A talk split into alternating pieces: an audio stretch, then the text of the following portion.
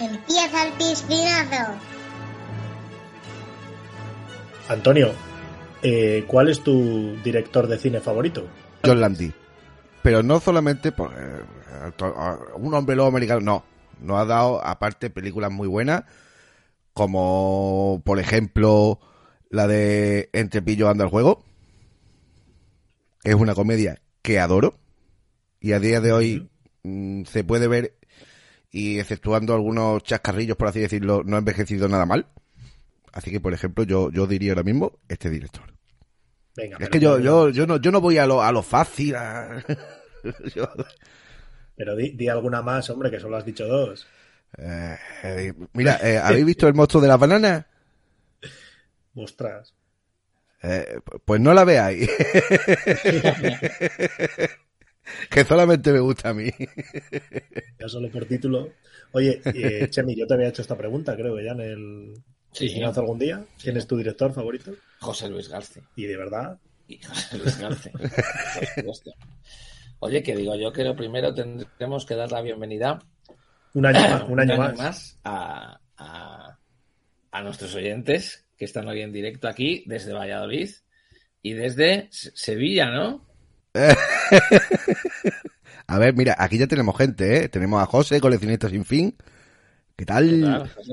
José, esto ha sido un directo eh, mega improvisado porque íbamos a grabar el podcast, ¿eh? Pero entre tonterías, bromas, pico y flauta, eh, no hemos liado. Que, eh, que escucha, te decíamos que te, que te vamos a presentar, aunque, te- aunque la gente del piscinazo te conoce, porque ya estuviste el primer, eh, el año pasado con nosotros. El primer año que hicimos esa película de John Landis, tristemente no pudiste estar con nosotros. No, no- nos conocimos a posteriori, ¿no? Sí, Y una pero- pena que- Pero, pero oye, que gracias a eso. ¿eh? Gracias a eso. Sí, sí, sí. Y que, y que hablamos bien de ella, porque nos gustó. O sea, yo no la había visto y, y me gustó. Sí, de la, de la que no hablasteis muy bien, la de... Eh, eh, eh, yo aquí me parece que vengo como a reivindicarme con la de Aullidos, pero oye, que no es tan mala, ¿eh? Madre mía, oídos. No, esa película que es hay- que casi ni me acuerdo. Así te lo digo. Oye, eh, ¿os habéis fijado de que Claro. habéis dicho John Landy?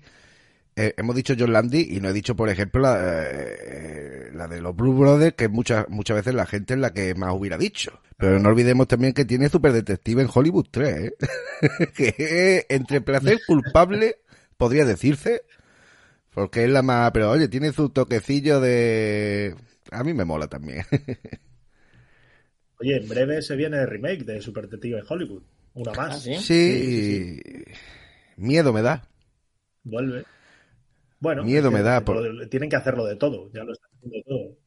Os preguntaba yo por vuestro director favorito, eh, al hilo de que llevamos más de 30, más de 40 piscinazos, no exactamente, y es la primera vez que repetimos director Ah, en el piscinazo, Sí. con Rob Reiner. Le trajimos, desgraciadamente, Desgraciadamente. con La Princesa Prometida, que creo que, creo que llegó a ser eh, la peor película del año pasado, por delante de Aullidos. sí. Le, le trajimos, desgraciadamente, desde un punto de vista fílmico, por- porque la película es pésima, pero pésimamente para nosotros también, porque nos pasó a odiar mucha gente por criticar esta película. A ¿Tú qué ver, opinas de la eh, princesa yo escuché prometida? y eh, el problema que tiene esta película, a ver, eh, es que muchas veces hablamos desde la nostalgia. Y cuando hablamos desde tanta nostalgia y vemos las películas, eh, ahora en esta época, mm, a lo mejor ya no te digo con la Pri- princesa prometida, te digo con cualquier película de, de los 70 o de los 80. Tú la ves a día de hoy y, y dices, coño, esto me gustaba a mí. Y, y sí que, y sí que es cierto que muchas películas a día de hoy, y a mí me ha pasado muchísimo, eh, las, las ve ahora en la actualidad y han envejecido nada más que regular, ¿eh? Pero oye, que Rob Reiner eh, tiene una película mm, que mucha gente no se acuerda de ella, que es la de algunos hombres buenos, que yo personalmente adoro, ¿eh? Y, ti- y- y tiene a, eh, sobre todo, ya no, ya no a Tom Cruise, pero tiene a, a- un Jan Nicholson en, en estado de gracia también, ¿eh? Vamos a saludar a Hugo, que le... mira, y a Johnny. A Johnny Roma. Tenemos por ahí a Hugo y a Johnny. Más, ¿qué tal? Gente de bien. Que bueno, por, por, por ir centrando el tiro de, de Sí. Misery, eh, yo se la recomendé, lo hablé con Antonio porque la idea era, la idea era traerle un año más por, por Halloween, que ya vino el año pasado, el año que viene probablemente venga. Eh, y sí que es verdad que intentamos un poco dirigir su recomendación, porque eh, de primeras, ¿cuál es la película que nos querías traer, Antonio? Un- Una que considero, además, la, la reivindico mucho, es la de El Ente, porque me parece que... El Ente. El ente. El Ente. La, la tengo por ahí y es una película que está basada, todo, siempre entre comillas, vamos a puntualizar un poquito, está basada en, en un hecho real y a la chica en cuestión que, que le pasó, porque no quiero decir mucho ahora por si algún día la hacemos, eh, a la chica en cuestión que le pasó todo el asunto de la película, lo que hicieron, o mejor dicho, lo que hizo un periodista fue eh, hacer, digamos, como un artículo, pero obviando su nombre y, obviando algunas cosas para que para que ella no le pudiera reclamar nada como como de derecho, digamos. ¿Qué pasó? Que el mismo periodista escribió un libro y del libro se hizo la película. Pero todo basado en un hecho real. Vamos a, punt- a postillar porque, claro, que hay que ver también el hecho real cómo fue exactamente. Pero la, la cosa está eh, eh, en ese asunto, en que obviaron la historia, obviaron los nombres, cambiaron, ¿qué te digo yo? Si la muchacha se llamaba Raquel, pues le pusieron tal para que no se acreditara en ningún momento a, a la chica en cuestión y, y, la verdad es que es una faena, ¿eh? Que te hagan eso. Que cojan tu historia y que, y que hagan con, con ella lo, lo que le- le- les plazca. Bueno, y al final llegamos a Misery, que no recuerdo muy bien, me lanzaste algunas más y, Sí. y yo tengo que decir que es de mis películas favoritas o de mis películas de terror favoritas, que yo no suelo ver ninguna. Y cuando me la dijiste no lo dudé y luego coincidió que Chemi creo que no la había visto, No. eh, siendo su mujer súper fan de, del terror y teniendo además aquí que tenía en casa, se encontró por casa la novela de Stephen King, que parece que por ahí... ¡Hola, cómo mola esa portada! Está muy chula. Y, y la peli. ¿Cómo no? ¿Cómo no? Y, y me hizo mucha ilusión, ¿eh? Porque no, fíjate que yo tengo ahí un listado de películas para recomendarle y, y- y nunca había pensado en esta, y, pero, pero vamos, me parece ideal. Y vamos, ideal para esta ocasión. Así que, así que nada, vamos con Misery. Eh, como decíamos, la adaptación de Stephen King, tú lo has leído, la novela, ¿no, Antonio? Entiendo. Sí, sí. Yo, yo la leí. Eh, lo que- eh, hace- Lo Sí, que sí. no sé es que porque, por ejemplo, los que hemos leído la novela, lo que no quiero es que desvelemos eh, mucho de... Sí que podemos decir, yo lo que quiero decir, y sin que sirva de spoiler para que la gente, porque la recomiendo muchísimo que se la lean, es que eh, es muy parecida, la película es muy parecida a la novela, para mí como adaptación de una novela me parece una de las mejores adaptaciones, porque hoy en día eh, hacer una, una adaptación de una novela es muy complicado, pero en cambio creo que ha sabido adaptar muy bien el formato televisión, obviando algunas cosas que en la novela son obviamente mucho más duras, pero a la vez no te da esa sensación de que te estás perdiendo mucho los que hayamos leído la, la novela. Hay cosas que obviamente son más gore o más duras, pero sin embargo no crees que te estás perdiendo demasiado. En cambio te lees otros libros, por ejemplo, el de It, volvemos otra vez a Stephen King, tú te lees el libro de Stephen King y después ves la adaptación televisiva o la última que hizo Andy Muschietti y es cierto que, que cogea de muchas cosas que, que en el libro creo y pienso que son muy importantes y que las obvian. Sin embargo, ya os digo, eh, animo a todo el mundo a que, que se lea la novela porque me parece para mí una de las mejores adaptaciones de, de novela al cine. Yo, yo tengo que decir que, eh, sin destapar nada, porque como tú lo has dicho, ya no vamos a los grandes... No, bueno, tú lo conocerás, también lo has oído, o sea, los, los grandes eh, cambios que hay con la película. Eh, no. No cambios, o sea, No. realmente lo que decía Antonio, es mucho más gore el libro. Pero es que yo mucho más primero, agresivo. primero, y para entrar ya en acción, niego la mayor. No creo que sea una película de terror. A ver, va- mira, A mí vamos, no me ha dado en ningún momento una sensación Vamos- de vamos a entrar es en un, tu Es un juego. thriller. Pero no Eh, creo que sea una película de terror. no, no, es, no es exactamente una película de terror, pero eh, podríamos haber recomendado 200 películas de terror típicas. Venga, vamos a poner un ejemplo, El Exorcista. Venga, vamos a hacer El Exorcista. Pero eso es tirar de lo obvio. Pero aquí pienso yo o, que el verdadero terror es que te toque una loca perdida como esta. Sí, sí, Eh, sí, sí, es sí. que, eh, Hombre, no es de eh, terror, eh, tú que- díselo a... a- Sí, sí, Eh, sí, sí, sí, sí, Es sí. que eh, dices tú que, te- que, que te toque a ti una Katie Bay eh, eh, en estado de gracia actuando como actúa. Que, que, que- que además, que, no, que recordemos que, que ganó un Oscar y un Globo de Oro ah, por su actuación, ¿eh? Y, y ahí el, el pobre Paul Sheldon, Sí, lo que pasa, ahí, ahí, en una habitacioncilla, me da la impresión de que esta película en 1990 probablemente impactó más, porque luego yo creo que se ha imitado mucho en cine y en, y en series este tipo de expresión en la cara, en el rostro de esta mu- mujer, ¿eh? O sea que yo creo que visto, es que yo la he visto ayer, ya sabéis que lo veo siempre justo antes del programa, y no me ha dado miedo. Es decir, eh, me lo he pasado muy bien. Voy a empezar ya por el final. Voy a hacer un- una calificación rápida. Me ha gustado muchísimo, muchísimo. Me ha recordado mucho, y lo voy a poner encima de la mesa una vez más, a lo que se dice siempre de los intocables de Leonés. Es decir, en, en- en el marco de una película de acción, Los Intocables Sí. es perfecta. Planteamiento, nudo, desenlace, música, eh, no es una película larga y te engancha, ¿no? Pues esto en, en lo que es un thriller, que es verdad que tiene un componente terror, pero no un terror eh, brutal, ¿no? Me parece un peliculón. O sea, me lo he pasado como un enano y no se me ha hecho nada larga.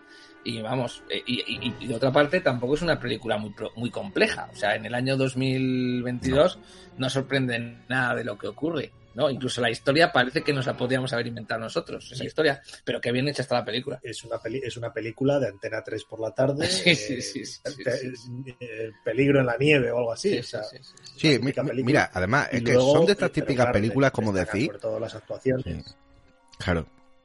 Es que son de estas típicas películas que, que tú le pones los típicos, eh, como decir, los típicos actores de Antena 3 o de la Nova o de la Neo y te cuelan. Pero claro, es que estamos hablando de, de una película también es. de 1990. Ahora ya estamos de vuelta de todo, ¿eh? Y luego yo creo que también, eh, hombre, el componente terror lo lleva eh, Stephen King, o sea, que no deja de ser basado en Stephen King.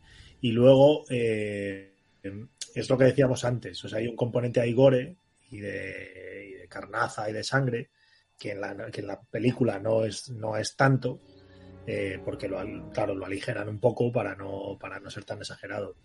Pero que sí que en la película tiene, bueno, tiene algún componente, sobre todo por parte de, de esas caras que pone ella y esa Pero, pero, pero eh, eh, en, en, en ese, en esa menor intensidad de terror, yo creo que ayuda mucho él, porque si te das cuenta, eh, Sí. James Caan se lo toma. Yo, yo lo pensaba, joder, digo, que bien se lo toma lo que le está pasando, ¿sabes? Al final siempre tiene una sonrisa, Es aunque que, sea para, eh, para engañarla. O sea, ahí la película cogea un poco. No sé si. Sí. O sea, él, él muchas veces tiene muestras de humor.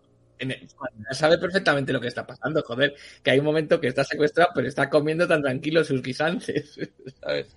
Y yo creo que ahí, eh, ahí la película, deliberadamente, pues no es de un terror como el que pueda tener el libro, que yo no he leído. Sí que he visto por ahí que debe ser mucho más eh, grosero en cuanto a cómo le mutila, etcétera, ¿no?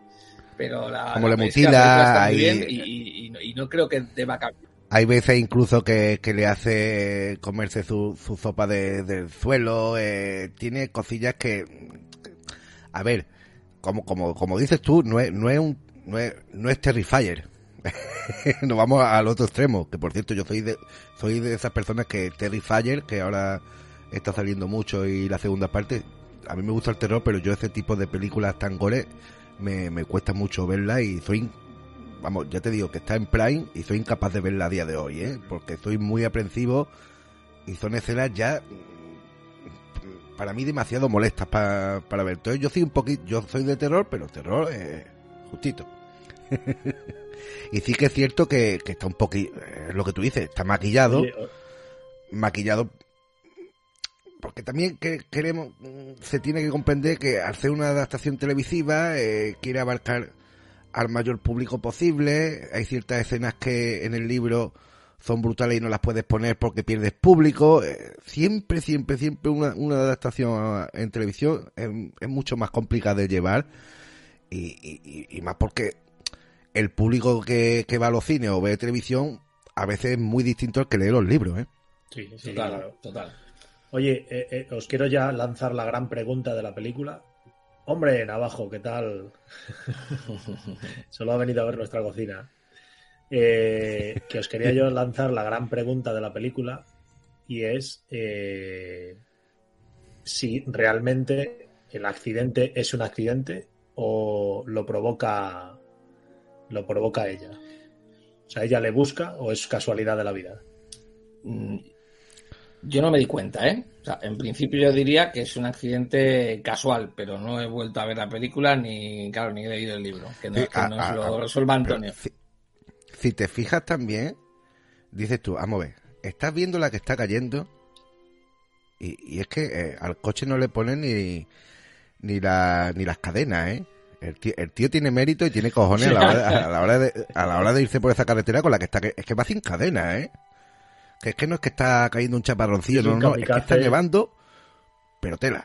Bien, pero escucha, Antonio, hay un momento en la película en, la que, en el que Sí. ella le dice, eh, yo te estaba siguiendo, Sí, sí, sí, tal cual. eh, Sí. pero, pero no hay, no me acuerdo en el libro, eh, pero no hay ningún indicio de que ella, claro, si es que no le hace falta No. ni cortarle los frenos ni nada, es, eh, es una- No, además, hostia, ella deja hostia, muy claro además- ella deja muy claro que, que además que, que, que se asomaba a la ventana del hotel eh, esperándolo a ver si se asomaba, eh, que vamos, que es que, es que lo, lo- lo tiene todo meditado y ella iba a, a seguirlo. Que, que estuviera premeditado, no lo creo. Además, es que se ve claramente como a él se le va el coche, porque es que no olvidemos que es que el tío va Sí, o eh, sea, eso que desnudo, el coche lo no lleva se ve desnudo. nada que no que yo me haya No, No, no, ¿no? no, no, no hay nada. No, no, no, no, no. Sí, sí, por eso, que es que no Pero hay- sí no que es cierto que, que... que nos haga Sí. pensar que, que ha sido ella, vamos. No, además, no os. Mira, saludamos también a Edu. que está. Hombre, Eduardo. Oye, ¿cuánta gente hay conectada en este Pues ahora mismo tenemos ¿Cuánta como en el chat, de momento tenemos 10. Hay algunos en la sombra, otros chateando, eh, hay un poquito de todo. Que, pregunten lo que quieran, lógicamente. Lo que sí que es cierto que, por que ejemplo, eh, lo que ha Eh, dicho antes tu compañero, eh, la película directamente empieza por el nudo. O sea, per- perdón, el libro empieza directamente por el nudo. El libro empieza directamente desde el accidente. Entonces, esos 10, 12 minutillos de, de calentamiento, como digo yo, de, de peli, nos lo hemos perdido en el libro. Digamos que en, en la película eh, lo hace un poquito mejor o nos pone un poquito más en contexto de, de, de lo que se viene. Pero a mí hay una de las cosas que, que, Oye, que no me el, otro día, el otro día yo eh, leía cuando comentábamos la película por Twitter a toda la gente alabar a a Sí. Kathy Bates, lógicamente, pero, pero leí alguna crítica a James Caan. ¿Qué, qué os parece? ¿Cómo está? James Caan. A ver. Lo primero, tú sabes quién es James Caan. eh, James Caan está es correcto. ni más ni menos que, son, que Sony en El Padrino. Bueno, Perdona, perdona, Está- no es está- Sony, es Santino. Eh, yo lo, yo a él lo veo correcto. De, de, de hecho, tengo que, que apostillar que el papel se le ofreció a ¿cómo Jack Nicholson, correcto, cacho cabrones? al Pacino. No, no, no, no, no, no, no. Mira, te voy a decir a, a los actores que se le propusieron el papel. Jack Nicholson, Al Pacino, Robert De Niro y Michael Douglas. Y todos eh, se negaron a, a hacer el papel. Sí que, eh, a ver, yo es que al lado de, de ella, es que, es que ella lo hace muy bien. Eh, él sí que es cierto que, que en, muchas- en muchos momentos de la película está muy irónico. Que, a ver, que no estoy diciendo que lo haga mal, mm, Pero es que ella se, es que ella se come- la interpretación de ella se, se lo come a él. Ya, Es que, es que es que es una película en la que el 95% de la película son solamente ellos dos. Eh, eh, y cuando ella aparece es cuando te mantiene siempre en alerta la película.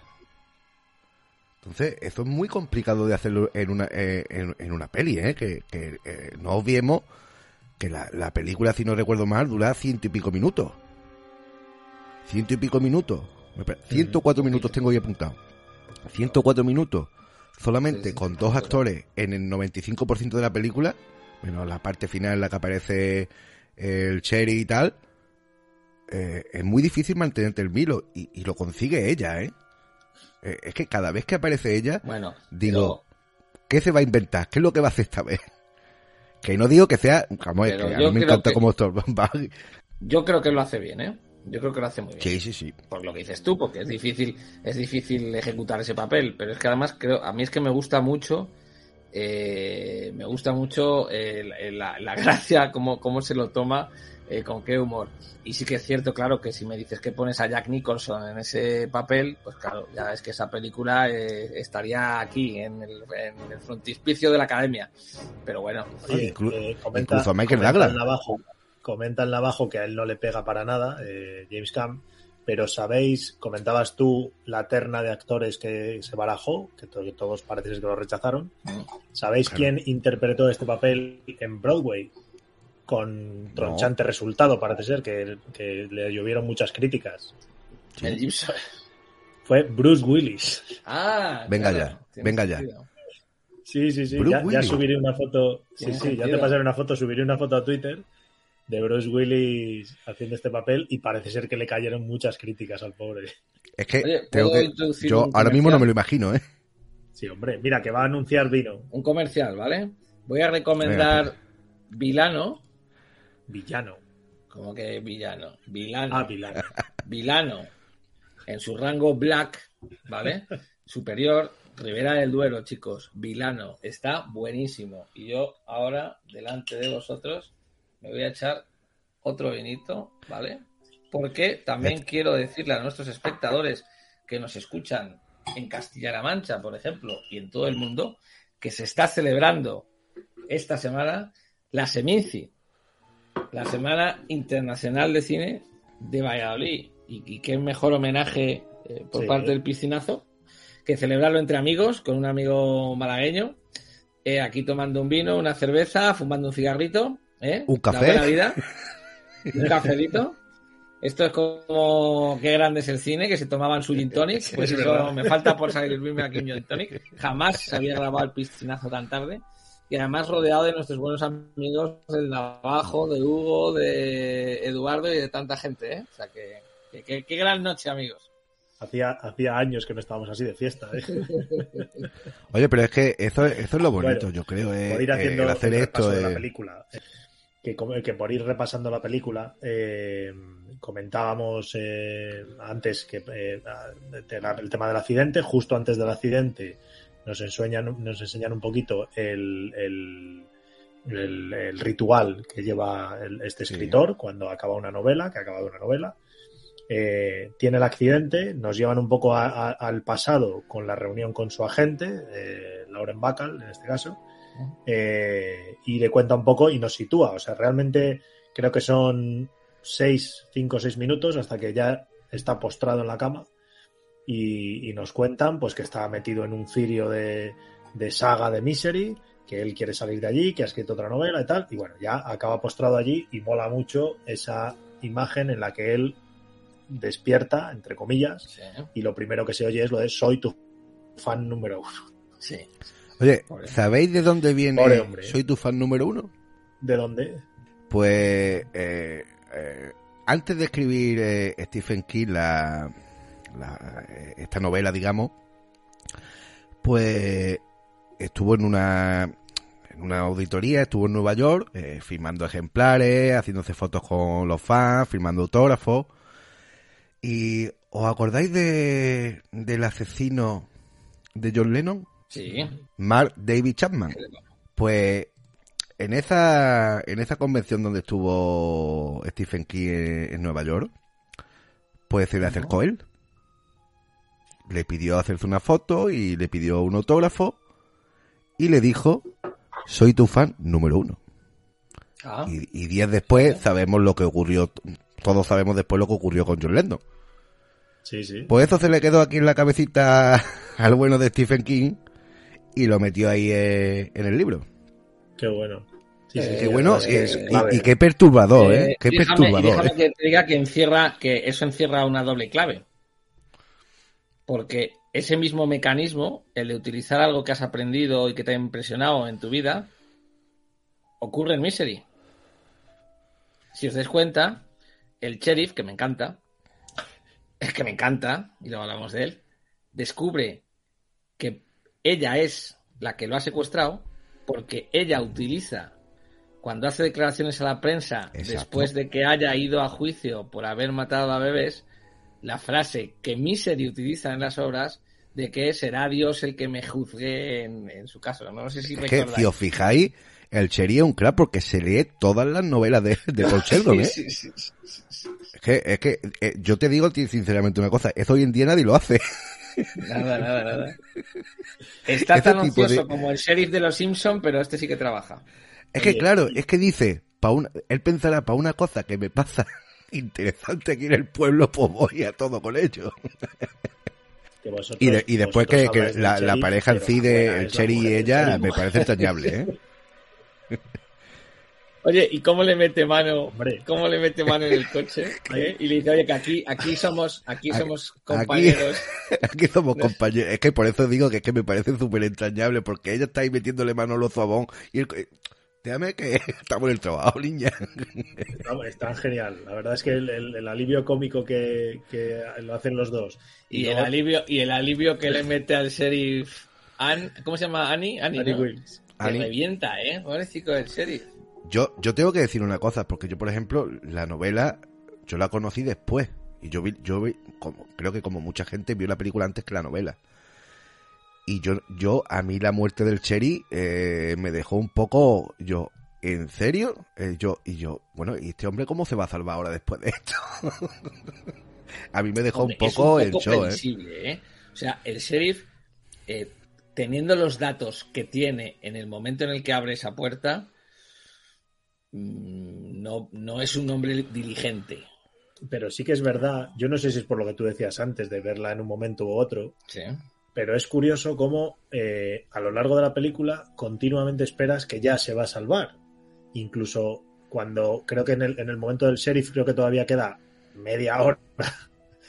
Lógicamente no se va a salvar todavía, pero, está, pero continuamente estás con la esperanza de que ya sea el momento de que se salve. Cuando él, en, en el momento en el que ellos tienen esa cena, que Sí. él eh, guarda las pastillas y les, o sea, es evidente Sí. que van a ir pasando cosas para Sí. que el final sea lo más. Pero tú tenías claro que se iba a salvar.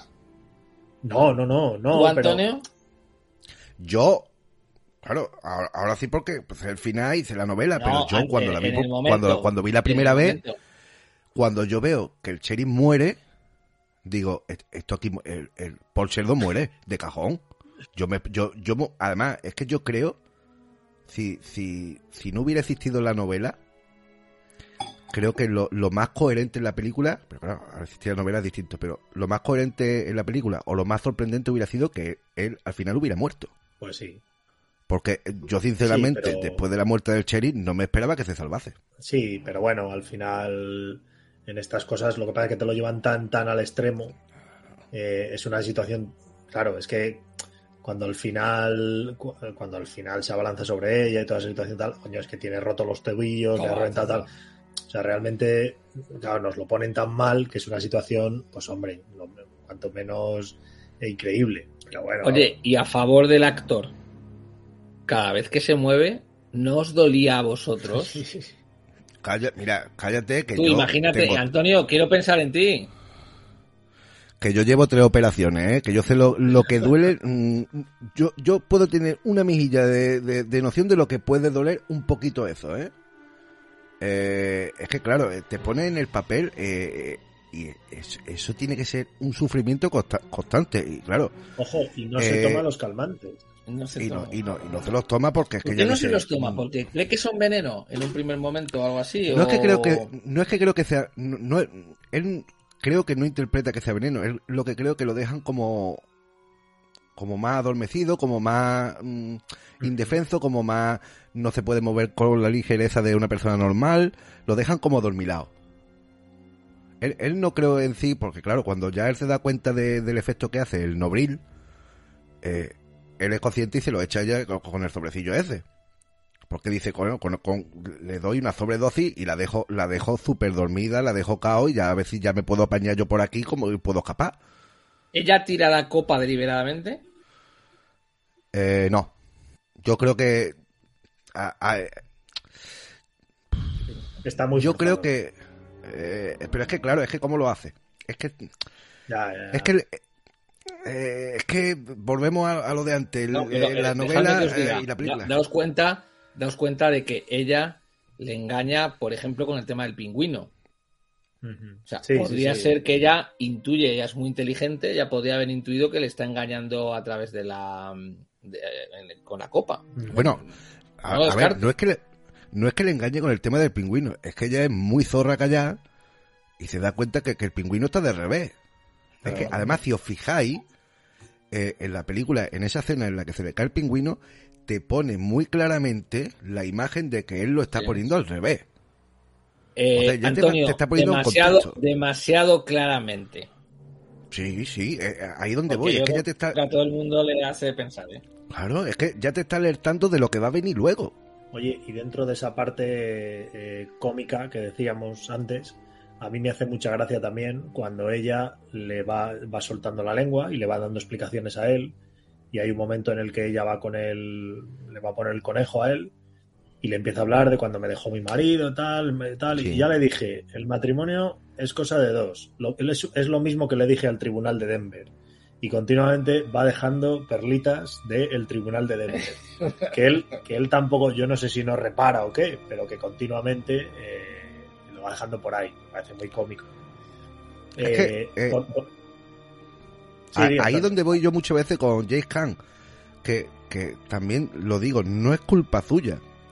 Es que algunas veces creo que en la película eh, se queda como, como, como decís, como, como si nada, como si no, como si todo lo que le está contando ella no, no se diera cuenta, porque recordemos que en la película él tarda en darse cuenta de cómo está hecha polvo. Él, sí, ve, ve cier- cierta, ciertas actitudes y tal, pero hasta, hasta el final de cuando él le, le da su novela a ella para que la lea, ahí es cuando ya se da cuenta de que esta está perdi- perdida de la cabeza. Pero hasta ahora, eh, digamos que, a ver, te ves en la situación de que no tienes a dónde ir, ni puedes, ni puedes moverte por, por, por ti mismo. Entonces, eh, estás con tu fan número uno eh, y, y- y- y que no puede salir teléfono no, tienes, no tienes teléfono, no, no te puedes mover por ti mismo, dependes de ella. Yo creo que en cierto momento está como resignado, por así decirlo. Sí, no, no, lógico, lógico.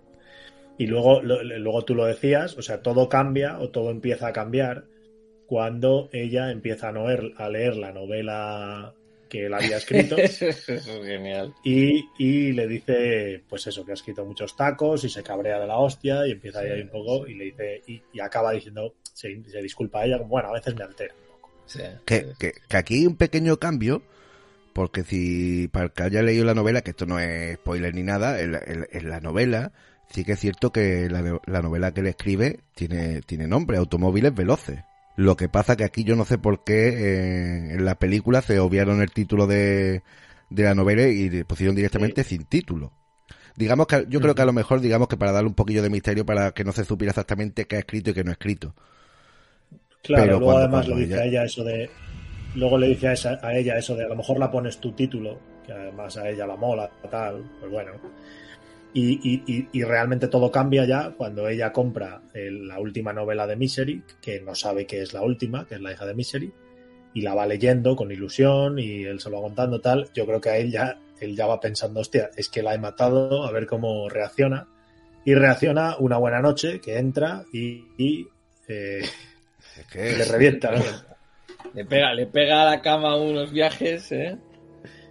Es que además, eh, cuando tú la ves que coge, que coge el mueble y lo tira contra la pared, yo digo, es que se lo va a cargar aquí mismo. Aquí termina ya la película. Claro, claro, claro. Está muy bien cómo cambia ella, cómo, cómo cambia la actitud, cómo cambia la expresión, porque luego además ella la va cambiando y vuelve otra vez para atrás. Porque en esa primera escena que os digo, luego ella le dice, oye, perdona que me altero y tal, y en esta, a la mañana siguiente ya vuelve, es cuando vuelve ya con la barbacoa para que queme la novela, y vuelve contenta, porque le va a decir que, mira, entre los dos tenemos que escribir, tenemos que reescribir eh, Misery, resucitarla, y, y ahí es cuando él empieza a escribir. Y aquí sí que hay una diferencia con la novela, que yo me alegro, porque a mí la novela se me hizo muy largo, porque lo que él va escribiendo de Misery ta- también aparece en la novela. Sí. Mm, Entiendo que puede ser relevante o no, pero a mí toda esa parte se me hacía muy pesada. En, di- en diferentes letras, ¿no? En diferentes letras, sí, eso eso, es. me he fijado. Entonces te va, te va contando la historia de, de- que él va reescribiendo. Entonces, Es bueno, decir, la novela es tanto la historia de estos dos como la como eso es. En cambio, De la hecho, película es solo la historia de estos dos, ¿no? Básicamente. De, de hecho, como curiosidad, en las primeras ediciones de Misery, eh, la letra N no aparece. Mm, Entonces, eh, digamos que Bueno. los primeros libros que sacaron en las primeras ediciones, digamos que aparece la letra N, pero pintada a mano. Escrita Sí, sí, a mano. Y eso, digamos que está Oye, muy pero bien. eso porque es porque falla la máquina, ¿no? O algo así. No tiene la N. No Sí, tiene la N la máquina.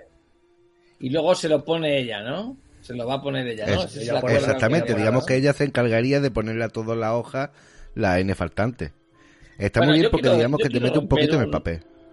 Yo quiero romper una lanza a favor de Annie, A ver, ¿vale? Joder, Eh, que ya vamos a empezar. Tiene razón ella cada vez que le dice, hombre, hombre, ¿qué más quieres, joder? Pero, eh, O sea, si partimos la base de que ella no provoca el accidente, cierto es que le salva la vida porque le reanima y, que- y de que está como las maracas. sobre la nieve, le reanima sobre la nieve, Pero- le lleva a un lugar caliente, le pone una comida sana, porque ella come patatas y todo guarro, pero a él le pone sus guisantes, su ensalada, su tal. Sí, pero, ¿vale? sí, no, Eh, no, pero le deja no, donde no, escribir. no, no te escritor, le deja donde escribir, le trata con cariño, le tapa, le cuida las piernas, le da una medicina que yo creí que le estaba envenenando, pero no, era una medicina realmente tal. Y luego le pide unas pequeñas rectificaciones. joder. No, si al final es que Hombre. Paul Sheldon era muy tiquismiqui, ¿eh? Era muy tiquismiquis. No, pero, pero mira, esto, es- esto es como, como el cerdito de Misery. Yo es que da, daba- da la sensación a veces de que es que lo estaba cebando para matarlo en Navidad, pues con Paul Sheldon igual. Si es que está, eh, se estaba preparando para que le escribiera la novela como ella quería para después matarlo. Si es que al final, tarde o temprano, ella se lo iba a cargar.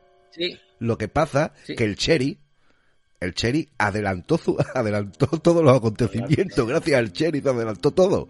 Oye, decíais, decís que él es tiquismiquis y cuando él empieza a escribir la novela y a ella no la gusta una y otra vez, y le dice, no, no, y le cuenta la historia esa de, de los dibujos, que me, me hace mucha gracia, es como los Simpsons muchas veces, que pasa algo en un capítulo y al siguiente es como si no hubiera pasado nada. Y ella decía, no, no, tiene que tener continuidad.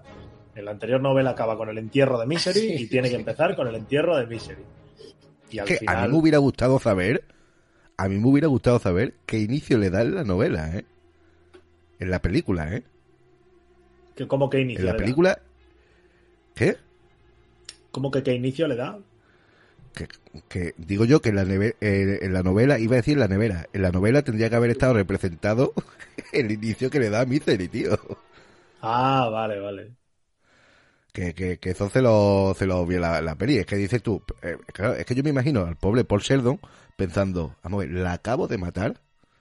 Ahora yo que me invento para, para que reaviva otra vez de nuevo. Yo, yo os tengo que decir que he empatizado ahí con Paul, con algún jefe que he tenido, algunos trabajos, cuando le da los documentos y espera así, ¿sabes? Y la otra leyendo y se lo hace cambiar, ¿eh?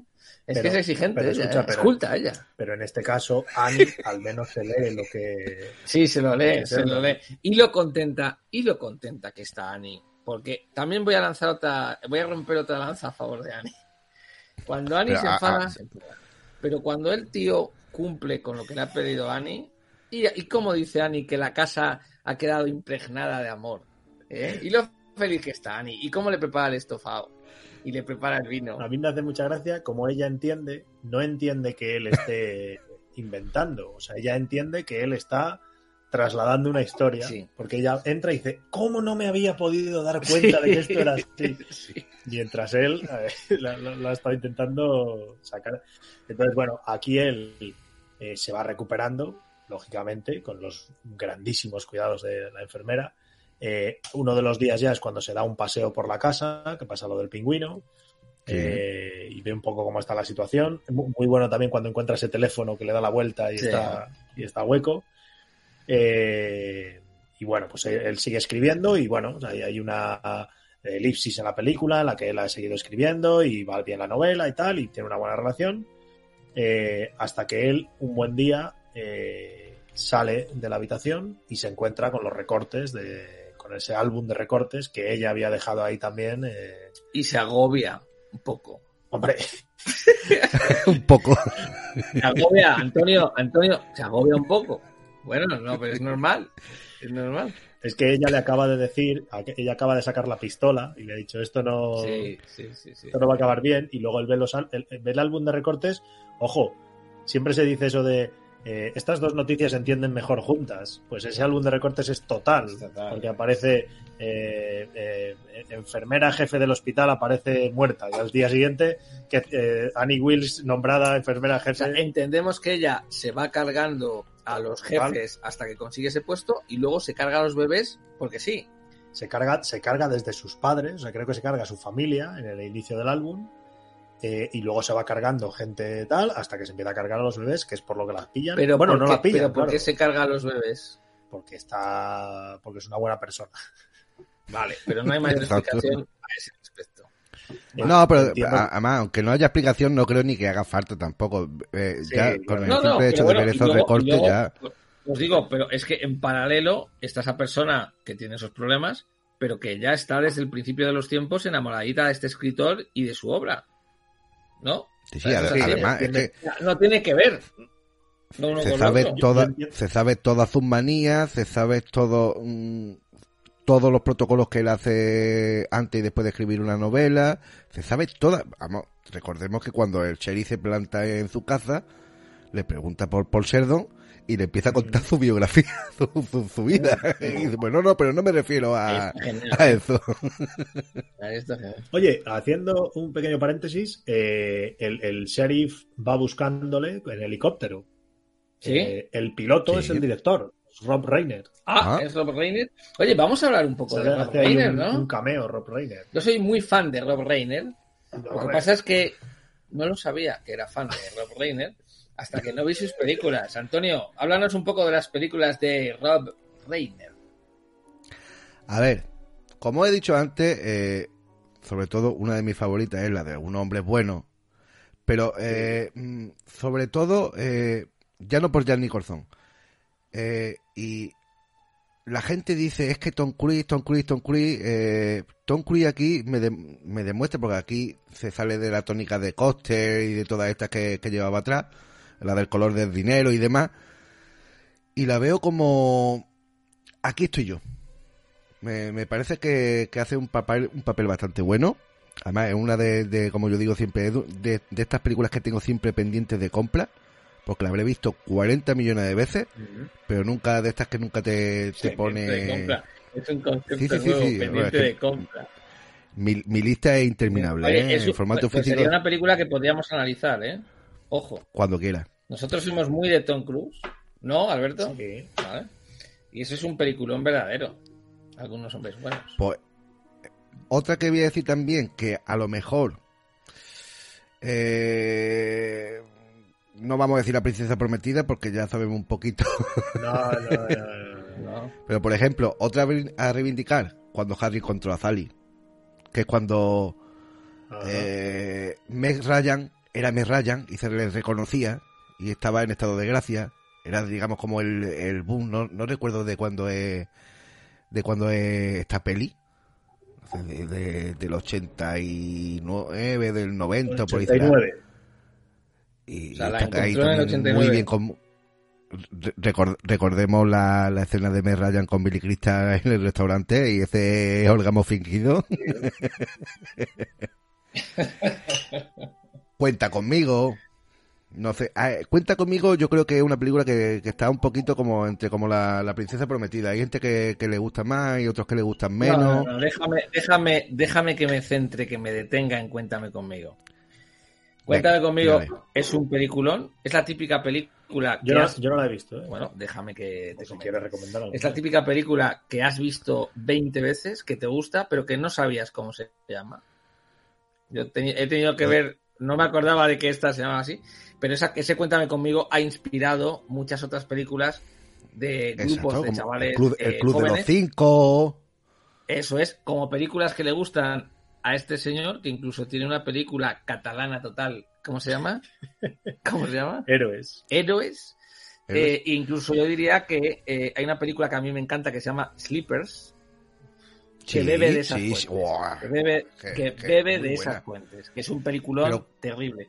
Entonces, a mí me ah. gusta mucho Cuenta conmigo.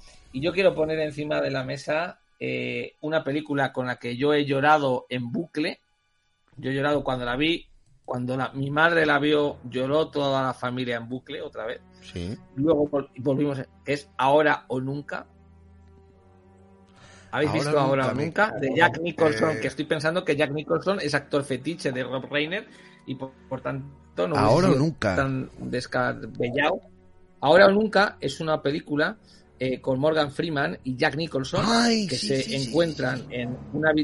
Esa película es bestial. Es muy buena, es muy buena, es muy buena, sí, sí, sí, sí, sí, Más si quieres la, la, comparto. Cualquiera que os oiga, estáis hablando aquí de... No, pero déjame, que termine, perdóname. Y luego también tenemos el lobo. Esto, esto, es lo bonito, ¿eh? Esto es lo bonito, ¿eh? Que al final... Y luego tenemos el lobo, que es un peliculón brutal, que no hace falta que... Y entonces, antes has preguntado quién es tu director favorito. Y te he dicho José Luis García, lo es. Pero he pensado, pero cabrón, porque yo no sabía, o sea, casi te digo Rob Reiner. Claro, bueno, oye, porque tiene ahí seis películas que para mí son muy potentes. Y ahora ya os dejo. No tiene, no tiene... La, de, la de, por ejemplo, la de esta, la de la de cuenta conmigo.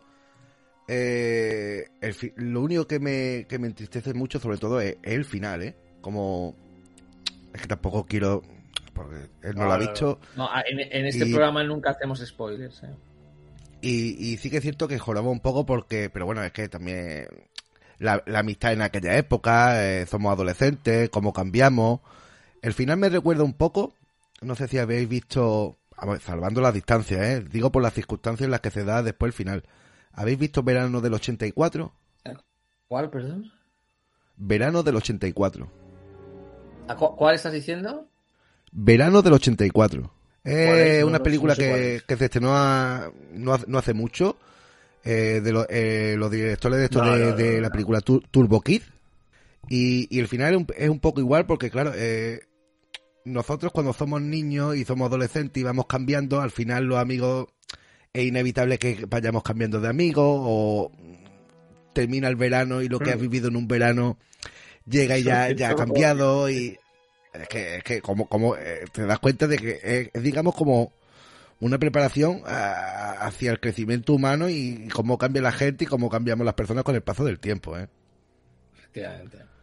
En todo caso, Rob Reiner es un gran director y nos sorprende que haya hecho una gran película. Yo, de hecho, creo que está levantando la mano Antonio. Está saludando. No, no, no, ah, era porque estoy aquí. John Beck está por aquí. ¿cuánta gente buena? ¿Cuánta gente tenemos ahora mismo? Es un director de actores es su forma de dirigir. Sí, porque tampoco tiene una. Él es actor también, Rob sí, Sí, sí. Tampoco tiene una, una, eh, una línea de. Eh, ah, sí, Life is Life, esa la he visto yo también. desde hace poquito. Eh, que tampoco tiene una línea de películas. O sea, hace un poco de todo. Hace un poco de todo. Hace un poco de todo. Eh, por eso, oye, que, qué buenos estos programas como El Piscinazo y Videoclub Pérez porque al final te das cuenta, yo al menos, ¿eh? desde la ignorancia, dices, joder, si es que hay cinco películas en mi vida que me han gustado mucho y tienen una cosa en común, que es que, claro, es que el director es el mismo. Y lo bueno, como decimos, es que ninguna de las cinco películas se, le parecen. Nada, en absoluto. Qué curioso, porque, ¿eh?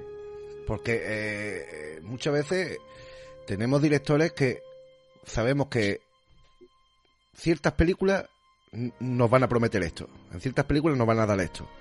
Pero este director, eh, lo mismo te da fantasía, mm, te da amor, con, Ryan y Billy Crystal, eh, te, te- te- te da un poquito de. Te, da también thriller. Es que te ha dado un poco de, de- de todo y en ninguna quiero creo. decir esto, me siento que- un poco que- más mal. culpable de haber me siento un poco más culpable de haber criticado tanto la princesa prometida.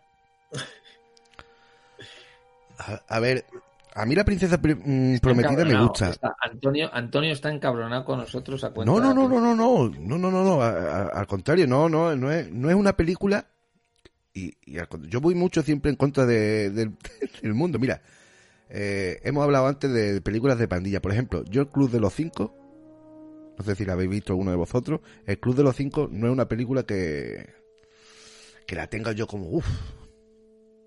Por ejemplo, yo antes que La Princesa Prometida, poniéndolo eh, en ese mundo de fantasía, Mm. pondría en, en anterioridad a, Ley, a Lady Halcón.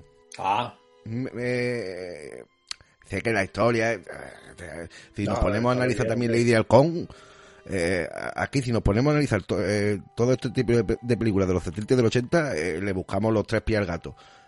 Pero les tengo más, más cariño todavía a Lady Halcón, por ejemplo, que a la princesa prometida. se llama Isabó, la protagonista de Lady Halcón, ¿lo recordáis? No me Que acuerdo. se- sí, diría que no se recuerdo. llamaba así. Bueno, seguimos con, con lo que era. Perdonadme este, este break. Vamos, con, vamos a continuar con la película. Eh, aquí llega uno de los momentos más Memorables. el mejor momento de la película, que es cuando, cuando suena Claro de Luna, ¿no? Que tú la tenías por ahí. La tengo aquí, déjame que la ponga. Claro de Luna de Beethoven. Fíjate, tú me dijiste, cuando me dijiste, vas a ver Misery. Misery, que se llama así en su versión anglosajona, no sé si sabéis cómo se llama en Venezuela. Yo sí que lo leí. En Venezuela Misery se llama Miseria. Misery. Bien, bien. Bien, Bueno, bien. No va Vamos mal, más o menos. no engaña a nadie. ¿Sabéis cómo se llama en Argentina? Misery entre la pasión y el peligro. ¿Cómo Muy- lo veis? Muy bien. Bueno, pero yo no veo la disyuntiva. ¿Cuál es la pasión ahí? ¿Qué pasión y qué cojones? es la de ella, coño. Ella es la y el pasión, él es peligro, el y el peligro. peligro también. Oye, eh, eh, eh, ella le pone pasión a... Hombre, que le pone, me cago en diez. Bueno, pues cuando Alberto me dijo que habías recomendado Misery, yo no veía claro que fuese eh, una película de terror, pero no tenía claro por qué. Y luego me he dado cuenta de que yo pensaba que era una película triste, porque cuando yo era pequeño había en mi casa un CD de bandas sonoras originales. Ah, lo tengo yo. Que lo tienes Sí, tú. de Vidal Sassoon. Sí, Total. sí. Sí. ¿Dónde nos lo darías? tenía, Vidal no lo sé, pero yo era muy pequeño Sí, sí, sí. y yo, yo De Vidal me, tío. comenzaba yo, me comenzaba yo a enamorar, lógicamente, de, la- de la- de las bandas sonoras, ¿vale? Y sonaba esta canción. Claro.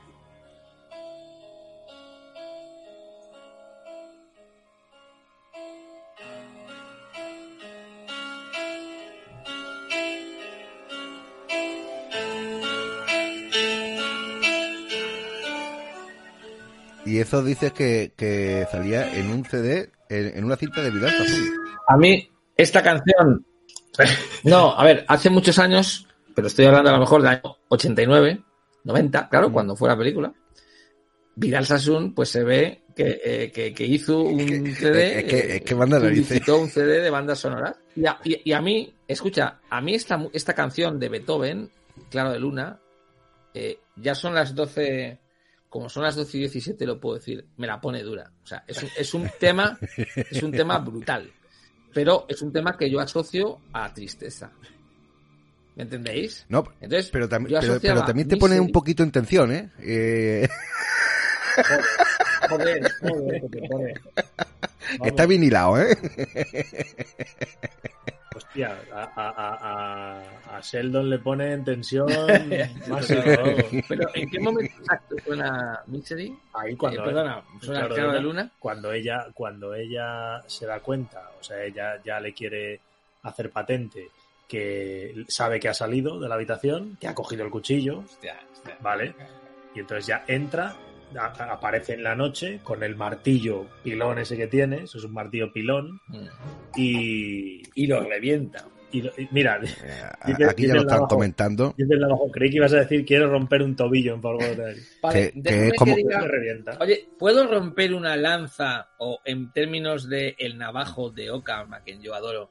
¿Puedo romper un tobillo a favor de Annie? ¿Puedo? A ver, a ver, ya, ya te tengo, te tengo que corregir y este ya sería el segundo, ¿eh? Que rompe a favor de ella, ¿eh? Porque yo, Bueno, yo te veo muy a favor de ella, ¿eh? Dejadme que lea unas palabras que lo son de Stephen King. Que por cierto, Stephen King en esta portada da más importancia a su nombre que a Misery. Es un King, poco es un poco egocéntrico en este sentido. Esto va, esto va dedicado a Navajo de Ockham. Dice Stephen King en, en, en su libro, Misery, cuando ya todo ha ocurrido, ¿no? Está hablando de cómo cojea, cómo ha quedado cojeando este hombre, ¿no? Dice, cojearía durante el resto de su vida, según habían dicho los médicos, pero caminaría y con el tiempo lograría hacerlo sin dolor. Su cojera habría sido más pronunciada si en vez de caminar sobre una prótesis fabricada a medida, hubiese tenido que hacerlo apoyándose en su propio pie. De un modo bastante irónico, Annie le había hecho un favor. Es decir, Annie cuando le revienta el pie a este hombre, le hace un favor. Rompo, por Y- y- tanto, Y no, diga, y no digamos de qué manera, de qué manera, eh, alerta spoiler, porque es que la verdad es que un poquito, mucho, muy desagradable, ¿eh? Eh, No, escucha, que no pasa nada, ¿eh? que se puede contar que aquí estamos a tope con todo. Es, oye, que es muy desagradable, ¿eh? Eso, Ah, mira, están dice, corrigiendo. me están corrigiendo. eh, no, no, John Beck, filmmaker, no está corrigiendo, si es el caso, no está corrigiendo a me a mí, sino que está corrigiendo a YouTube, porque en YouTube pone que es claro, de eh. Beethoven. Si es de Chopin, pues es de Chopin, pero lo buscaremos y lo aclararemos. eh, yo, John viene directo a, a dar spoiler a Tocateja, ¿eh? Él está preparado para que, para que le demos vía libre No, no, no, y destripe el libro.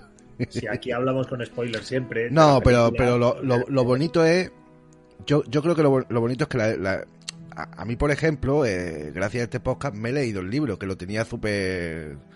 Además, ahí está Sí. José de testigo, que, que lo compré ahora, pues, como mucho, como mucho, como mucho, que lo sabe un mes. Porque, que- porque quería tener la, la comparación de, de, de- de la película para, para que veáis que aquí se prepara todo, ¿eh? Fíjate que te pongo eh, en grande. Oye, eh, es la mejor escena de la película. Sin duda, Es la mejor escena de la película, ¿no? sin duda. Eh, eh, Una eh, pregunta, eh, Antonio. Antonio, tú que la has visto varias veces, tú la has visto varias veces la película, ¿no? Sí, sí. Vale. Yo, yo esa escena solo la he podido ver una vez, que fue la primera. El tobillo. el Entiendo que la vi, sí. Y no la he vuelto, no he vuelto a mirar. Mira, yo te soy sincero. Yo la vi eh, anoche. Yo la vi anoche de nuevo. Y este mediodía después de comer, cuando acosté al pequeño Loberno, me la puse de nuevo. Y esa escena la, la, la obvié. Eh, porque yo, yo creo que eh, Pero es que ya, además, tengo tan, tan fresco el libro que, que ya me imagino el libro y me imagino tan- si es la escena en la película y, y ya me, me, me es muy desagradable. La del libro ya ni, ni, ni te digo. Eh, por eso digo que muchas veces a mí me gusta el terror, pero con, con cierto, ciertos límites, eh, Controlado. que no sea, que no sea gore, por así decirlo. Como hemos dicho antes, pongamos el ejemplo de Terry Fire. Sí, Yo, sí. eh, te- Por eso, Terry por Fire no eso soy es una capaz de gran verla. película y os felicito a ti y a ti. Es una muy buena película. Sí, señor. A- a- eh, Pero como tú has dicho este antes, no te momento- produce terror. No, pero, pero, pero es que eh, no es necesario. Lo más desagradable es lo del Sí. tobillo. Sí. Que decía que de- después de este momento es eh, hay un momento muy gracioso también en el que ellos continúan un poco con su día a día, ¿no? Ella, Sí, sí. ella, Es que es su día a día. Es Es que esto es una pareja fantástica. ella, ella Mira, mira, sigue sin ir más lejos, la, la escena en la que ella viene de comprar y está con el Sí, cerdito eso Misery y ella le dice, ya, ya he vuelto, cariño. y, él, y él le hace así con el dedo y le dice, es que a, veces eh, es que tiene toques, eh, esos toques de humor que dice, es que no te lo esperas. Y ella le dice, hoy estás juguetón. Y tócate los huevos, tío. Es que es verdad. Es genial, es que es genial. Es muy buena. es muy- Esos, esos detallitos están genial. Eh, y entonces aquí es cuando ya llega el, llega el sheriff, que se ha enterado un poco del, del asunto leyendo las novelas. Eh, y ya se le carga al sheriff con ese escopetazo que le pega. No, no, no, me lo estás contando mal.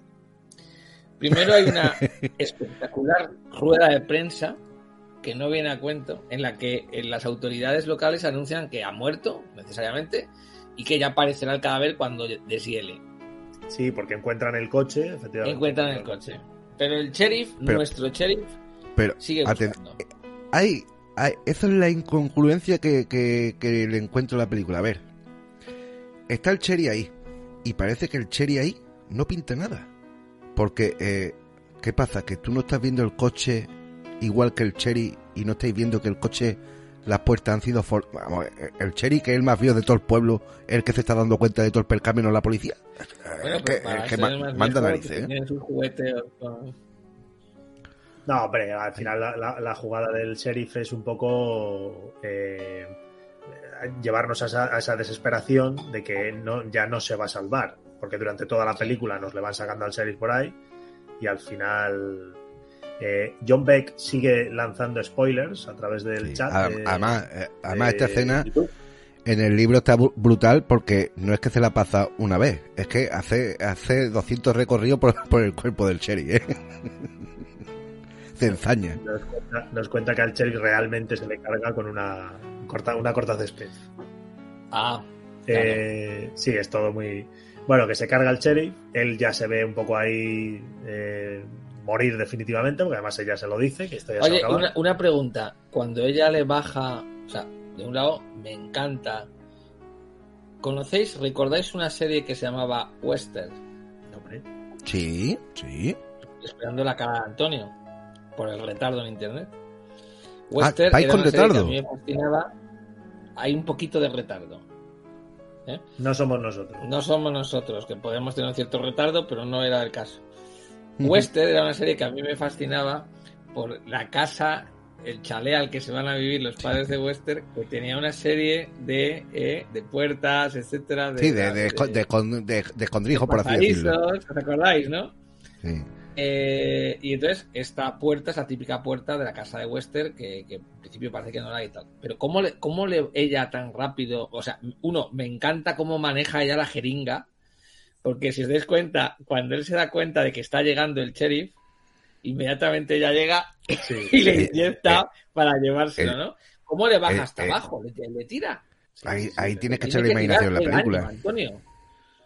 ¿Qué? Es que, No, no, no, es que por eso es lo que Claro. decimos, que es que es, es, es, eh, es No, pero, bueno, hace- hacerle daño entre comillas porque también eh, le ha metido un, un chute ahí que le ha dejado drogado perdido. Entonces, entre comillas, tanto daño no lo ha tenido que hacer, ¿no? O eso quiero pensar.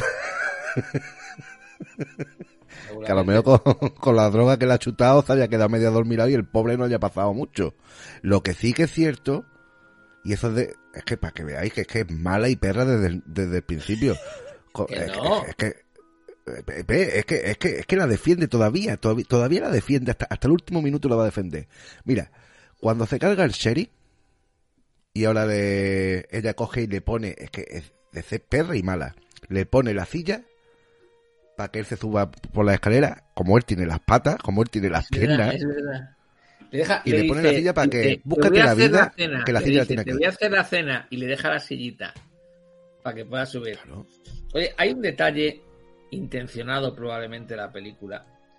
No sé si os habéis dado cuenta. ¿Por qué Misery tiene que tener Misery Annie, Anne, ¿no? Annie, tiene que tener una crucecita.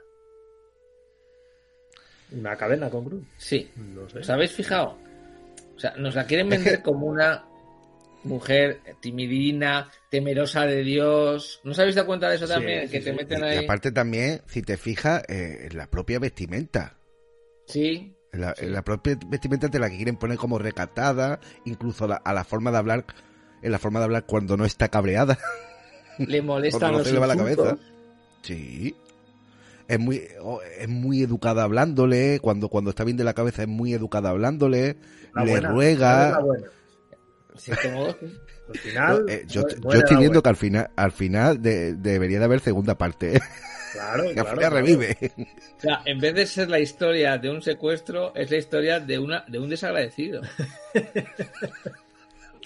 Esto no puede acabar así, ¿eh? de verdad. Bueno, escucha, y entonces vamos hacia el final de la película cuando el desagradecido se la lía a la pobre Annie, Se alía se bien. la lía.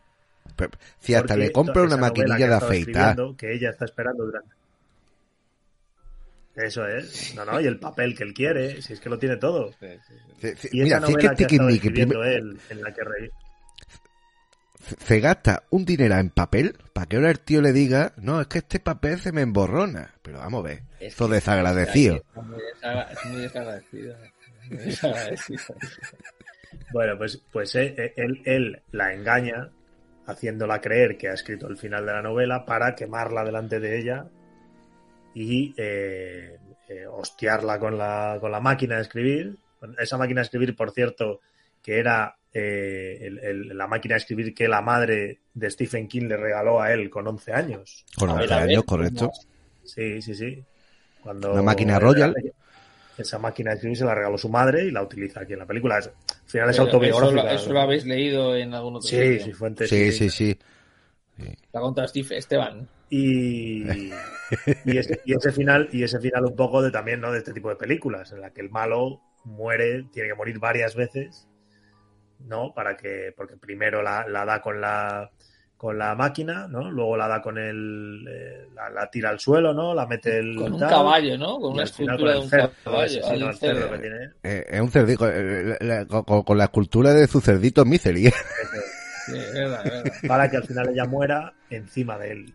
Encima de él, sangrando brutalmente. Y que en ese momento lo lógico es que él y ella mueran allí, Mueran los dos. ¿no? No, lo lógico que él, a ver, hubiera tenido el detalle de llamar a la ambulancia. No, pero Mira que, que- en principio, me imagino que eh, además esta película y el libro son muy injustos desde la perspectiva que probablemente quien salva finalmente a este hombre es la mujer del sheriff, Claro, que es la que sabe que el sheriff no ha es- vuelto y había ido a esa casa. que es la que realmente sale perjudicada de la película. Porque a quien mete mano Claro. a tal, a tal efecto. Eh, pues sí, y no, y no se lo reconocen, ¿no? No, no, no, no, no. La película nos lleva a, a nada más. Entonces, y aquí nos Eh, lleva. John, un momento. John, John- Beck, Filmmaker, está llevando este programa a otra dimensión y no le estamos haciendo ni puto Eh, caso. no, no, no, pero espérate, espérate, te, te, te- te corrijo, compañero. Eh, John, es que eh, lo que tiene que hacer es mañana ponerse el podcast desde el principio, porque todo eso ya lo hemos dicho al principio. Re- re- recordarte, John, que cuando hacemos un podcast nos preparamos el podcast. Bueno, oye, déjale, déjale que aporte. Que aquí, aquí al final de la película nos lleva a, a un año y medio después, en el que él se ha convertido en un, un escritor de éxito con una nueva novela, gracias a, gracias a Annie. Gracias a, gracias a Annie. Gracias a Annie, que creo que lo dicen ahí. Y su agente le deja caer que, oye, podrías, saber, podrías escribir eh, lo que te pasó allí, ¿no? Su agente, que, que antes has dicho literalmente, eh, en este sentido, Loren Bacall, y la has dejado ahí. O sea, Sí. es, un cameo interesante Camello. en camello. Eh, y en ese momento aparece una camarera. Sí. Igual que nosotros, John. Reconozco que me acojoné. Porque yo pensé que podía haber un componente ahí de espiritismo o tal. Digo, esto ha vuelto la tía. Y no parece que es que se le ha ido la cabeza un poco, ¿no? Y que le ha quedado ahí el agobio de Hombre, lo que vivió. Es No ha que- vivido una cosa menor en este sentido. Y se le ha quedado, Es ¿no? que- Antonio? Es que claro, es que es lo que tú dices, eh, revivir es, a ver, que te pase a ti. Eh, yo- es que cuidado, ¿eh? Es que es, Oye, no, Antonio, digas, no digas a decir Antonio, que mi mujer es que enfermera. su mujer es enfermera, ¿eh? Ahora a ver, ten cuidado cuando se vaya a la cama ahora. Está aquí, ¿eh? Está ahí Oye, detrás. yo, yo nada más que te digo que si ves algún tipo de pastilla que ponga Nobril, no te la tomes. Eh. Uy, Nobril, aquí, tiene, aquí tienen de todo, ¿eh? Que por, que por cierto, Nobril hay que decir que que es una pastilla súper ficticia, ¿eh? que eso no ha existido, ¿eh? que mucha gente te creerá ¿no? que existe. Bueno, y, y acaba la película, ¿no? Y acaba la película, sí. Acaba ahí. Se salva el bueno, entre comillas. Entendemos que es el bueno. Y, y la pobre Annie.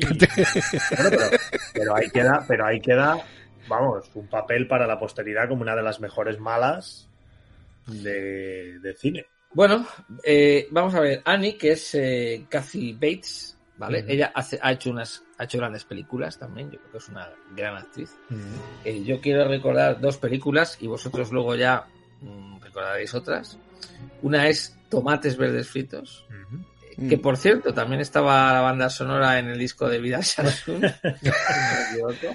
De, de- de verdad que Eh, lo de Vidal, hace lo del disco de Vidal Eh, una película muy femenina, muy coral, Tomates Verdes Fritos. Y luego la hemos visto en otra película que yo no sé si recordáis, porque se han hecho miles de sketches sobre esa película, porque esta mujer es eh, esa mujer tan potente de Titanic, Sí. que es la aristócrata que tiene sensibilidad y que intenta salvar a más gente y que le echa una mano a a, A DiCaprio. a DiCaprio, etcétera, ¿no? A mí me gustó mucho en esa película y yo no sé si recordáis otras películas porque tiene muchas películas. Eh, Kathy Bates, Sí, yo la- ya la estoy viendo aquí en el. eh, mira, sale en una película que se llama Dragonfly de Kevin Costner, que está muy bien. O sea, ¿La habéis visto esa? Ujú. Está muy- Es, es- es una película que está muy olvidada, ¿eh? Eh, sí que es cierto, eh, que to- tengo que decirlo, que en ciertos momentos Dragonfly eh, se hace un poco eh, cuesta arriba. A mí, a mí se me... Sí. De hecho, la, la tengo también por ahí. Pero eh, mira lo que dice John Beck, eh, toda la razón, en, en Eclipse Total. No confundamos Eclipse Total, la de Mario Van. Peebles. Mira, y veo por aquí que sale también en Dick Tracy. ¿Os acordáis de Dick Tracy? De Warren sí, Beatty. pero yo no tengo un gran recuerdo de ella. Un poco flipada. Eh, Bueno, pues. yo no, yo quiero hacer una más. apreciación. Dale, con esta sí. mujer que se llama Kathy Bates, ¿no? Sí. Hace un papel potente de persona con un problema mental, ¿no? Y no sé si recordáis que hay otro Bates que tiene un problema mental. Ah, sí, mira. Norman Bates, Ah, Te, te- el protagonista de te lo iba- Psicosis. te- te la iba a comparar antes, eh, Mm. porque decías tú que no Sí, era, que no es era un de miedo, psicosis. pero joder, si psicosis es de miedo, psicosis. Pues es que estamos en lo mismo. es que pues- creo pues, que eh, creo que en el año 80, 90 es de terror, pero ahora mismo, pues no, porque Otra- la cultura, además, quiero que sepáis que en Wikipedia, que sabéis que es la fuente principal del piscinazo, eh, hay un apartado entero de impacto de esta película en la cultura popular. Sí.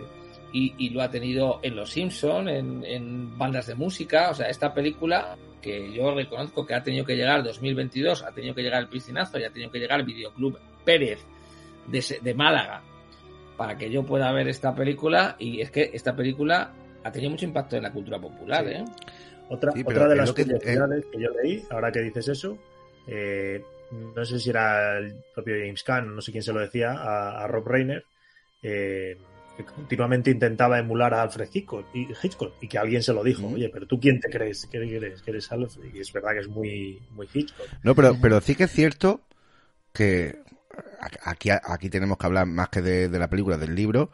eh, tiene ese cierto tono, no de terror, pero sí de, de- de misterio que te pueda dar psicosis, porque sí que es cierto que psicosis es una Claro. obra maestra, pero, pero terror en sí no da, o por lo menos a día de hoy. Claro, eh, en aquella época, pues, y, tampoco en aquella época, porque en aquella época ya teníamos el Yalo, teníamos el láser, y, ya había, habíamos visto más, te- más terror de, de- del que podía haber en, en aquella época. Sí que es cierto que es una película que te mantiene en tensión todo, todo el rato, y, y- como en Misery, no te da terror, pero mm, sí te da eh, eh, ese yuyo cier- cierta, ciertos momentos de, de la película, pero ter- terror como tal, no. Yo digamos que eh, estas películas que, que no tienen terror al uso como la, los láser, por ejemplo, eh, yo las vería más en plan eh, para iniciarte en el terror. Para, para, para ir poquito a poco. Sí, te sí. pone te pone Misery, que, que es una película que, que sí que puede tener ciertos momentos, entre comillas, de terror, pero para personas a lo mejor más, más aprensivas, pues, pues con- funciona correctamente. Te puede funcionar correctamente. Oye, eh, yo os quería comentar la última anécdota de la película que me hizo mucha gracia. Ajá. Eh, eh, Kathy, Kathy Bates es una actriz eh, muy de método, que le gusta estudiar todos los, todos los guiones y eh, recitarlo al pie de la letra eh, y ensayar. Y por su parte, James Caan pues es más de improvisar, ¿no? Todo lo Entonces contrario. James Caan, eh, eso es. Entonces, de, de- de hecho, algún día se decía que incluso James Caan llegó un poco más, eh, pues como nosotros ahora, con una copita más de la cuenta, y que, y que, que continuamente Kathy Bates se estaba enfadando y le decía al director, hostia, ¿qué pasa con este tío y tal? Y Rob Reiner lo que le dijo es, eh, interpreta esa frustración que te genera este hombre, llévala al papel de, de Annie Wicks y, y así salió. Y, pero vamos, pero parece ser que alguna escena no llegaron a. Él estaba muy. Yo no sé si la Totalmente. o algo así. Y, y aparte que se dice, claro, es que recordemos que ella venía de... Bueno, antes que se me olvide, quiero decir, y, un, pe- un pequeño paréntesis, y es decir que en el papel de ella se, bara- se barajó primero a Jessica Lange y a Angélica, y Angélica Houston, ¿eh? Porque claro, eh, el director, que, que de hecho el guion se, se escribió por y para ella, el propio director tenía eh, miedo a ella eh, en cierta manera porque claro, recordemos que ella venía del teatro. Claro. Y, y, Jake, y Jake Khan venía de, de- de- de- que, que soy de Jake la Khan, calle. de, la calle, como que el que dice, y ella lo que quería era muy meticulosa y él lo que quería era ir ensayando escena por escena antes de, rodar la película. Y claro, él estaba acostumbrado a otro tipo de historia y a, a más improvisar, o, o cuando me digan cortes ya me pongo a actuar, pero eso de tanto ensayar como en el teatro y tal, pues lo que tú comentas, a ella le frustraba también mucho y el propio director le decía, así te quiero ver. Sí, sí, sí, sí, sí. Bueno, pues acabamos. ¿Qué, qué nota le pones? Bueno, Sí. para mí es una película de notable, cercana al sobresaliente, ¿vale? Es difícil, ¿eh? Eh, le voy a poner un, un 8, Mm, que para mí es una nota alta. Queridos amigos, yo soy vuestro fan número uno, queridos amigos. No lo ves, Yo eh, es que Antonio? si está José por aquí, Cabrón, sabes no, que yo esto de las no. notas y los top, me- a mí me cuesta mucho trabajo. ¿eh? Eh, pero venga, Eh, voy, voy a ser eh, realista a día de hoy con la película. Le voy a dar un ocho y medio. Bien, Sí, lo, lo merece. bien, bien. Lo No, merece. no de sobresaliente, porque sí, sí que es cierto que era una escena, como habéis dicho, eh, se veían predecibles. Vamos a poner el mismo ejemplo que hemos puesto antes con lo del pingüino. Ya sabes que ya te está alertando de algo que va a pasar. Eh, y, y a mí me gusta que, que jueguen un poquito conmigo, que me den un poquito más de coba y que me digan "Ah, por dónde va a salir la jugada. Y es verdad que en ciertas escenas te la- ya te vas oliendo el perca. Pero el ocho y medio yo creo que, que es más que justo, ¿eh? Ocho, ocho y medio es justo. Muy bien. Bueno, ¿vas a hacernos alguna recomendación esta Hombre, noche hoy- a las 12.42 de la noche? No, hombre, hoy no puedo más que recomendar que escuchen, que entren en el canal de. En, en este que en este canal en el que estamos en, ahora. en este nuestro canal que Tampoco, hemos poco podemos recomendar, pero que entren en el canal de Antonio, Videoclip Press, en, en YouTube. Y, y que desde hace un tiempo ya se pasó también al podcast, que hace es menos regular que con el que con Sí. los vídeos, con los directos, pero que ahí le podéis escuchar también el podcast eh, cortitos, o sea, son podcasts eh, no, no llegan a, la, a las Cuatro horas. no llegan cinco horas. Sí, sí, que es cierto que- que, que el último podcast que hemos hecho es de la saga Harry el Sucio. Además, es que, es que también son cinco películas, ¿eh? Es que... Aquí la, la culpa oye, es de Harry. Oye, oye, no, pero espérate, que nosotros estamos aquí comentando una película y con la tontería llevamos ya una hora y media, ¿eh? Imaginaros cinco horas, ¿eh? De, de, de saga de Harry el Sucio. Que al fin- es que al final uno... Y, y mira, con la tontería, porque normalmente vu- vuestros podcasts no llegan a, a hora y media, no llegan.